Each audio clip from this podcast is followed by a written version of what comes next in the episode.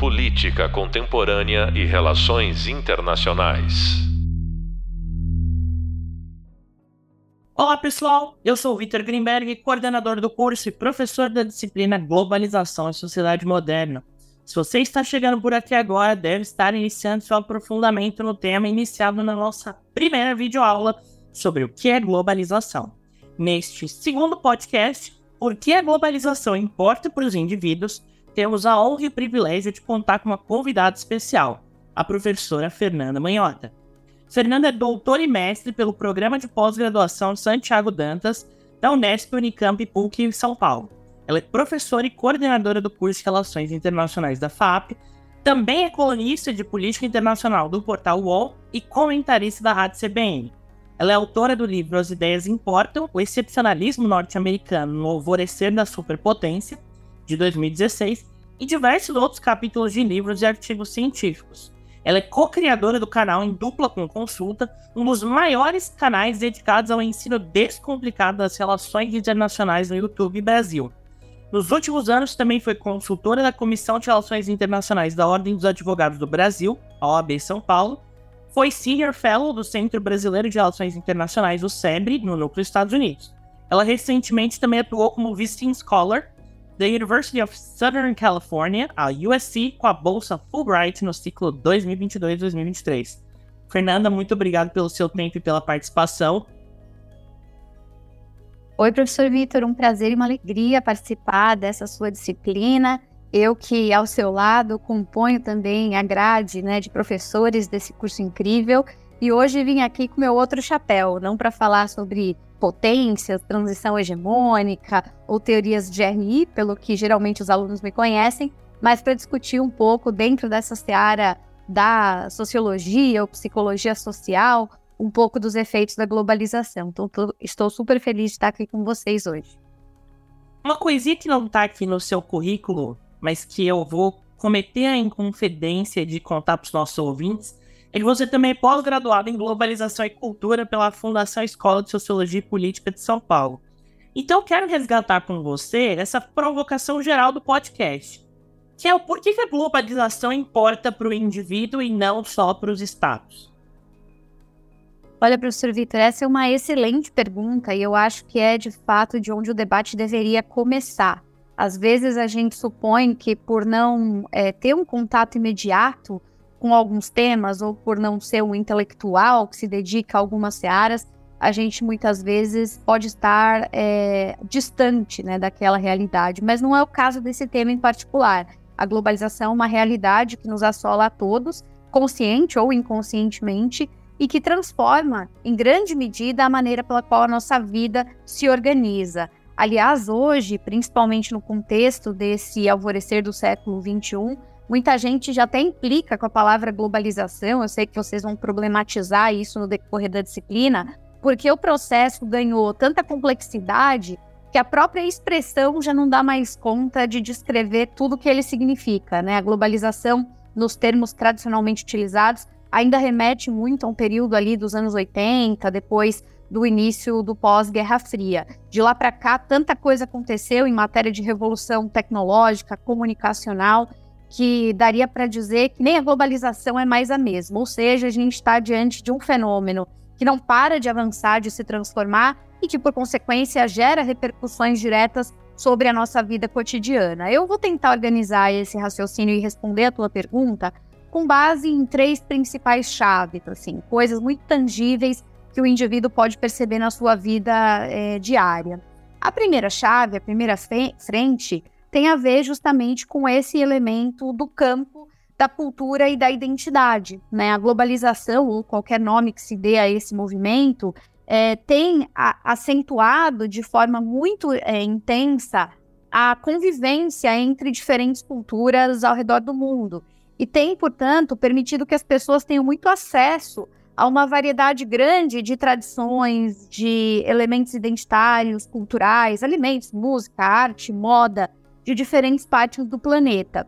E isso faz, de certa maneira, com que as próprias culturas locais, em, em constante diálogo com o que está fora, também sejam é, influenciadas e ressignificadas a partir de elementos é, com os quais estabelece esse, esse viés né, de alteridade, de interlocução.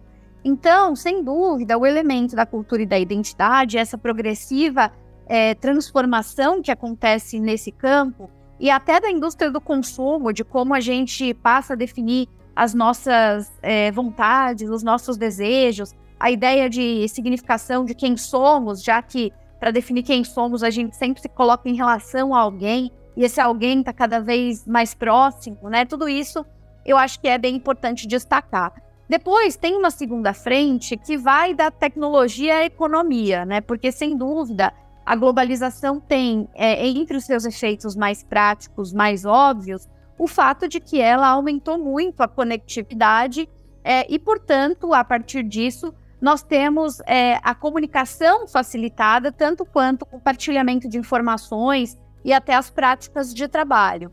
E na medida em que isso acontece, além de haver uma capacidade de interlocução, como eu dizia antes, mais intensa, nós temos também uma série de efeitos colaterais que a, a, afetam o nosso acesso a bens e serviços, né? Então, a globalização permite que nós tenhamos acesso a, a, a uma outra indústria, né? Que, que vai surgindo e, ao mesmo tempo, por consequência, é, esse acesso renovado a bens e serviços também cria novos desafios, né, pra, tanto para as indústrias locais, como em termos de redesenho das cadeias globais de valor e de competição estrangeira, o que afeta de maneira direta a lógica de emprego e desemprego, né? Então existem aí oportunidades que surgem para certos setores, mas em outros casos a gente percebe é, a produção sendo transferidas para áreas com custos, de, custos e principalmente mão de obra mais baixos, o que é, leva à desindustrialização, em alguns casos, ao, ao aumento da escassez de vagas de trabalho e por aí vai. E aí, uma terceira chave, né, para além da questão cultural identitária e da questão tecnológica e econômica, eu diria que os efeitos de, é, das ações individuais elas passam a ser vistas como, é, passam a ser vistas como efeitos uh, partilhados coletivamente, né? Então eu destacaria entre eles, é, talvez três principais, né? O impacto ambiental, já que a gente está falando de produção em, em, grande escala, de comércio global e, portanto, é, de uma contribuição mais significativa para problemas como poluição, mudanças climáticas, é, e também é, do ponto de vista da saúde, né? Tá aí a pandemia para não deixar é, ninguém é, de fora do debate. Quer dizer, a disseminação de doenças é, que, que é causada a partir é, de. Que, que, muitas vezes pode estar ter, territorializada, mas que se espalha no, na medida em que a, as pessoas circulam mais pelo mundo, também traz novos desafios nesse campo. E no campo político, a gente tem uma série de desafios de governança, porque a interdependência entre grupos, né, não só ideológicos, mas também de interesses objetivos, é, eles acabam sendo facilitados. Então, a gente começa a ver que o que acontece em uma parte do mundo tem efeitos em cascata em outros lugares, entre é, outras questões, por exemplo, é, a disseminação de, de grupos de extrema-direita, grupos radicais, e assim vai. Então, acho que eu resumiria que todo mundo que está vivo no século XXI está de alguma forma afetado por um pouco ou é, todas essas três chaves: cultura e identidade, economia e tecnologia e questões é, sociais, vamos chamar assim, e políticas mais amplas, professor. Eu sei que a gente queria fugir um pouco das teorias, mas não é propriamente uma teoria, mas algo que virou muito célebre nas redes, que é a questão do soft power né? Muito se usou esse termo, muito algumas pessoas criticam o uso dele, mas está ligado ao exercício de influência dos estados sem ser aquela influência hard, né? E, e um pouco da sua descrição de globalização evoca um pouco disso. Então você acha que essa relação que invariavelmente nasce com a sociedade do exercício de influência é, cultural, política, social, ela acaba permeando a relação entre os estados, ela pode ser uma fonte de exercício de um poder mais tangível na comunidade internacional? Sem dúvida, professor. Olha, a gente, quando fala em globalização e soft power ou diplomacia cultural, enfim, a gente está levando tudo isso em consideração, né? O soft power, ele é, antes de mais nada, como todo mundo sabe, a capacidade uh, ou o poder de atração que um Estado gera em relação a outros. E essa atração, ela é multidisciplinar, ou, digamos, é, perpassa diferentes campos de poder. Né? Então não tem a ver apenas com elementos tradicionais como desenvolvimento econômico, como capacidade militar, e também muitas vezes por si só geram atração, mas tem a ver com organização da sociedade, com como essa sociedade produz, como essa sociedade consome, como essa sociedade se apresenta do ponto de vista de bens culturais, e isso acaba é, muitas vezes é, qualificando a reputação internacional desses países de tal modo que eles passem a, a ser alvo de narrativas que os uh, promovem ou que se tornam deles detratores, né? Então, sem dúvida, é, isso tudo interessa. E eu diria que talvez algumas coisas nesse, nesse campo assim possam ser destacados, né? Em primeiro lugar, uh, a gente está falando, sem dúvida, de atração para ideias políticas ou valores compartilhados, que está dentro ainda dessa é, chave do soft power. Né? Então, é, muitas vezes, a própria atratividade por modelos democráticos, por exemplo, perpassa um pouco essa discussão. A mesma coisa em relação à promoção de é, alguns valores tratados como universais, como é o caso da promoção de direitos humanos, né, que está ligado também à lógica da democracia. Então, os defensores do modelo democrático vão argumentar que esse sistema ele oferece uma base sólida para prote proteção de valores em escala global e que, portanto, isso deve ser é, difundido, propagado e, e, aceito para além das fronteiras do Estado, né? Se torna uma espécie de missão cruzadista, né? No contexto da globalização, exportar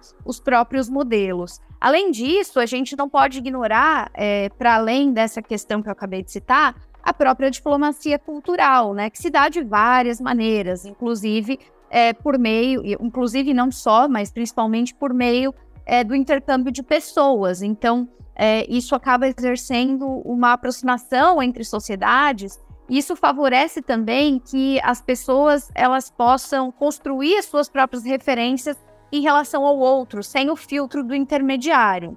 Além disso, a gente também pode é, falar sobre o fato de que a globalização ela afetou muito intensamente é, as redes internacionais de ativismo, favorecendo muitas vezes a participação da sociedade civil. Então, uma sociedade civil mais engajada, mais transnacionalizada e redes mais estruturadas é, que, que, levam não só a mobilizações populares de todo tipo, mas também é, levam um novo papel no contexto das mídias, no contexto das redes sociais, e isso também ajuda a requalificar o debate público. Então, sem dúvida, eu diria que a discussão do soft power, de novo, é, vai para esse campo da atração das ideias políticas, da promoção de certos valores, mas também é, se complementa com a intensificação da diplomacia cultural e dessas redes internacionais que afetam no contexto das mídias, das redes sociais, cada vez mais o processo de tomada de decisão dos líderes em nome desses estados nacionais, professor. Um dos critérios que você trouxe da globalização é o critério da globalização econômica, né? Que ela é um ponto que pode ser talvez mais sensível. Ela nasce de políticas públicas, mas ela afeta aquele indivíduo que vai ser, enfim, uma, um, um, dos agentes da, da, de transformação econômica do país. Então, vou te dar um exemplo lá, por exemplo, a União Europeia. Você tinha lá a agricultura familiar e de repente o mercado se inundou pela entrada de produtos de outros países do bloco. É, como que a gente enxerga isso para além dessas relações entre blocos? Né, a gente tem visto que é, várias regiões estão fazendo acordos, né? Um dos que está em pauta faz tempo é Mercosul e União Europeia. É, como que o indivíduo surfa essas decisões que nascem tão longe deles? Pois é, acho que essa é uma das frentes que mais tem gerado polêmica né, na análise, na repercussão é, do conceito de globalização. Até por isso, da implicância que eu citei mais cedo de alguns em relação ao próprio uso renovado desse termo.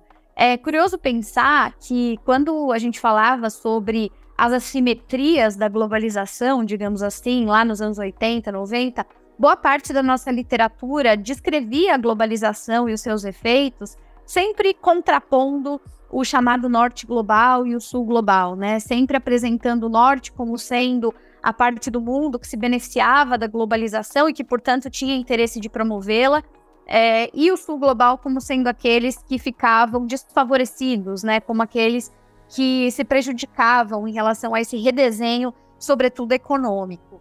Anos depois, décadas depois, o que a gente tem visto hoje é um debate um pouco diferente. Hoje, o próprio norte global enfrenta os efeitos adversos que vieram da globalização econômica. E isso gerou, nesses próprios países, uma série de divisões internas que culminam, inclusive, em movimentos é, anti-globalização como a gente tem acompanhado. Só para citar dois exemplos muito breves é, de como isso se manifestou nos últimos anos, dá para falar nos Estados Unidos de Trump, né, que basicamente é, fez um grande aceno é, ao nacionalismo e à ideia de que os Estados Unidos estariam se desfavorecendo dessas cadeias globais de valor. Não à toa, o Trump é, ganhou e enfatizou muito durante a sua presidência é, o setor industrial norte-americano, sobretudo na região que sofre muito dos, dos efeitos né, desse processo, como é o caso de Detroit, ali no Michigan, ou mesmo em estados como Ohio. Então, é, houve esse chamado para que os Estados Unidos pudessem tentar se recolocar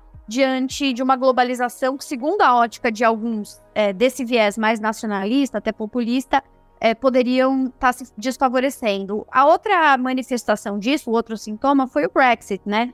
Que mostrou que, apesar é, do intento de avançar com a integração europeia e da ousadia que esse modelo representa, é, considerado por muitos talvez o principal é, exemplo né, de uma globalização é, sem fronteiras ou coisa do tipo, é que existe muita gente insatisfeita por lá, né, os chamados eurocéticos, o pessoal que acha que a globalização e a criação desses grandes blocos é, que defendiam a desterritorialização não necessariamente foram uma boa ideia. Então, se antes nós tínhamos o norte versus o sul no debate da globalização, hoje nós temos dentro das próprias sociedades, tanto do norte quanto do sul, um debate sobre quem se favoreceu e quem se desfavoreceu. E esse debate sobre quem se favoreceu e quem se desfavoreceu acontece em algumas frentes. Em primeiro lugar, no que tange a emprego e renda, porque com a globalização houve uma realocação de empregos para regiões com custo de obra mais barato, como eu já falei, né, custos mais baixos, isso resultou em desemprego ou pressão sobre os salários em vários setores e região, o que afetou, né, impactou diretamente muitos indivíduos. Por consequência, nós tivemos também é, um aumento da desigualdade em algumas regiões. Em alguns casos, a globalização contribuiu para o aumento né, dessa desigualdade, concentrando benefícios em determinados grupos, é, enquanto outros ficaram mais expostos a dificuldades econômicas. É, nesse sentido, a gente também pôde perceber os efeitos que vieram com a migração e as mudanças no mercado de trabalho, porque a globalização aumentou a mobilidade de trabalhadores, as pessoas puderam então se movimentar buscando oportunidades em diferentes partes do mundo, e essa dinâmica afetou muito o mercado de trabalho e também a forma como se dá essa lógica que eu acabei de citar de emprego e renda. E aí a gente tem uma pressão enorme que se gera sobre o bem-estar é, social, na medida em que é, nós temos uma série de novos indivíduos a partir né, da migração e das mudanças da dinâmica do mercado, exercendo pressão sobre serviços de saúde, seguridade, seguridade social é, e outros aspectos que usualmente é, ficavam restritos a uma determinada comunidade. Além disso, e muito importante citar, que nós temos também uma pressão sobre a educação e o conjunto de habilidades que o indivíduo precisa desenvolver. É muito interessante pensar que, claro, embora muitos empregos tenham deixado de existir, muitos outros vieram com a revolução tecnológica, comunicacional. Só que não necessariamente os mesmos indivíduos que estavam exercendo essas funções antes, eles têm condições é, de, de skills mesmo, de habilidades e competências para se recolocar rapidamente numa nova função. Então, quem trabalhava, de repente, numa fábrica, numa linha de produção, exercendo um trabalho, um trabalho manual de, de, de menos sofisticação, quando vai para esse contexto das indústrias 4.0, por exemplo, eles, para conseguir um uma realocação, precisariam passar por uma qualificação, por um processo de treinamento intensivo, inclusive de formação, é, de, de, formação é, acadêmica, né, muitas vezes, ou técnica. E isso também gerou nos países uma grande dificuldade de acomodação. Claro, para finalizar, não poderia deixar de, de, citar que, do ponto de vista econômico, também nós é, passamos a viver em um mundo em que fluxos financeiros são cada vez mais intensos e, por consequência, também nós temos uma maior volatilidade nos mercados, o que faz com que aquilo que aconteça em um lugar não se restringe apenas àquele lugar, inclusive as crises, que vão cada vez mais gerar spillovers e afetar coletivamente a todos. Então, acho que esses são alguns dos elementos de ordem econômica que a globalização trouxe e que, de novo, afetam a todos nós, com ou sem nós sabermos, com ou sem a nossa anuência, professor. A minha última pergunta para encerrar é se, dado esse contexto todo que a gente está discutindo, é, imaginarmos que uma espécie de suprassumo da globalização seja o avanço cada vez mais significativo das integrações. Você vê o risco de uma homogeneização absoluta? Você vê o risco de que essas integrações aconteçam a tal ponto que as características regionais e locais sejam preteridas em relação a essa massa crítica que está sendo produzida em escala global? O que a gente entende como soberania, fronteiras, é, vão ser dissolvidas em prol dessa integração? Ou essa é só uma metáfora que gera medo nas pessoas que usam globalização para fugir dos problemas de política pública? É, eu acho que eu tô mais nesse segundo grupo, viu, professor? Porque a resposta direta e reta é não, né? A globalização não foi, não é e não parece que será é, qualquer tipo de grande movimento em nome de uma homogeneização coletiva, nem de ideias, nem de valores, nem de estruturas políticas, nem de nada. É claro que ela promove, como a gente já falou aqui, é, uma série de interlocuções e que essas interlocuções entre pessoas, entre sociedades, entre países, elas geram efeitos, efeitos é, de alteridade mesmo, né? Então a gente, claro, tem culturas cada vez é, se influenciando mais mutuamente, a gente tem uma série de é, efeitos recíprocos em relação a meios de comunicação, a, ao fortalecimento de marcas globais. A gente vai tendo algumas línguas se tornando mais dominantes do que outras. A gente tem efeito sobre o turismo, efeito sobre é, os modelos né, de, de trabalho, de emprego e de educação. Então, é claro que existem adaptações que o mundo globalizado traz. Agora, isso não significa que nós estaríamos diante do colapso do local. Aliás, porque é, o local está em constante transformação e ressignificação também. Então, as próprias identidades locais, elas se beneficiam dessa interlocução para se reforçar, para, é, de fato, se redefinir, para, é, a todo momento, se reposicionar. E isso me parece algo que já acontecia antes de uma certa maneira e que agora, com o contexto da globalização, se altera e passa a ocorrer de outro modo, mas sem desqualificar ou sem preterir as características originais, digamos assim, né?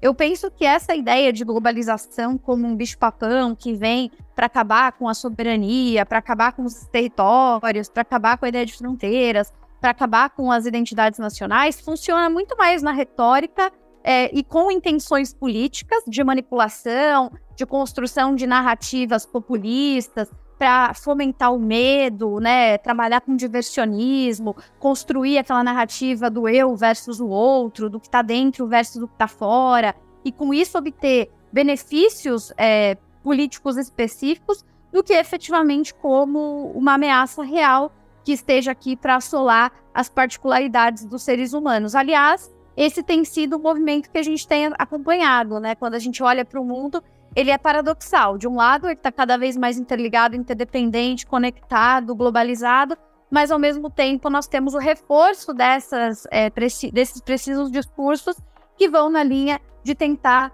é, olhar mais para dentro, de tentar afastar as sociedades desse mundo inevitavelmente conectado.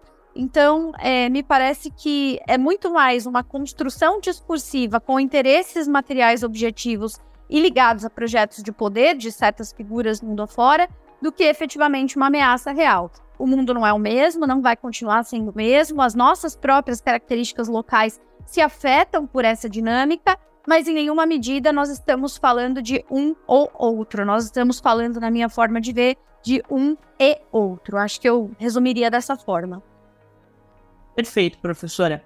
Fernanda, mais uma vez queria super agradecer sua disponibilidade, esse super bate-papo. Acho que dentro dessa desmistificação da globalização que a gente está tentando fazer, principalmente para parlamentar esses é, alunos nossos que vão ser analistas e críticos das relações internacionais, acho que foi muito boas as considerações que você fez, vão ajudar muito no desenrolar da nossa disciplina. Então, mais uma vez, super obrigado por estar aqui com a gente. Eu que agradeço, professor. Foi um prazer acompanhar você nessa conversa e recomendo muito que os nossos alunos, alunas e os nossos alunos e alunas que eles é, sigam né, na leitura e na qualificação sobre esse debate, porque assim como algumas outras coisas que a gente vive discutindo, essa é daquelas que fomenta e suscita é, muita tentativa de desinformação, de polarização de visões e, e de incentivo, né, a essa lógica maniqueísta. Então, é, pensar criticamente sobre tudo isso, refletir, é muito importante e, sem dúvida, essa é uma contribuição valiosa que a gente deixa aqui na nossa disciplina. Mais provocações, reflexões e insights com o objetivo de que o nosso aluno possa, pelas, pelas próprias vias, né, estabelecer a sua reflexão crítica. Eu só posso agradecer, foi um enorme prazer participar e contem comigo. E se você gostou desse papo, corre para assistir a nossa segunda videoaula e depois volta aqui para o terceiro podcast, em que vamos discutir modernidade líquida de Balma, se ela é real para todos. Onde vamos falar de um dos autores mais relevantes da filosofia e sociologia moderna, com o professor Rodrigo Petrônio. Até mais.